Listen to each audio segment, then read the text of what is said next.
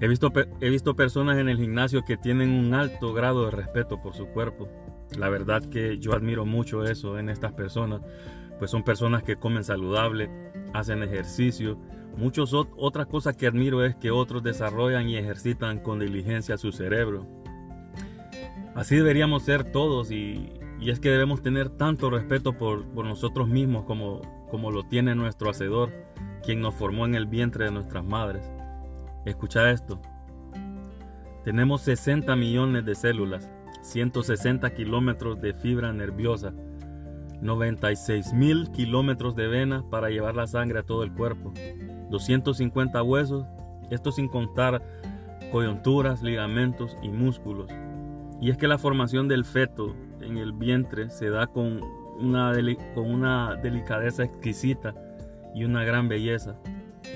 Dios nos formó, Dios formó nuestras entrañas, nos formó y nos hizo en el vientre de nuestras madres. Y es que si Dios formó nuestras entrañas, nuestros órganos internos, cada uno de ellos es un reflejo de las maravillas de la ingeniería divina. Pensá en esto. El cerebro, por ejemplo. El cerebro tiene una capacidad para grabar, para grabar datos, sonidos, olores, vistas, toques, dolor, tiene la habilidad de recordar, tiene el poder de hacer cálculos y tiene la capacidad de, decisiones y la capacidad para solucionar problemas. La humanidad somos la corona de la creación de Dios.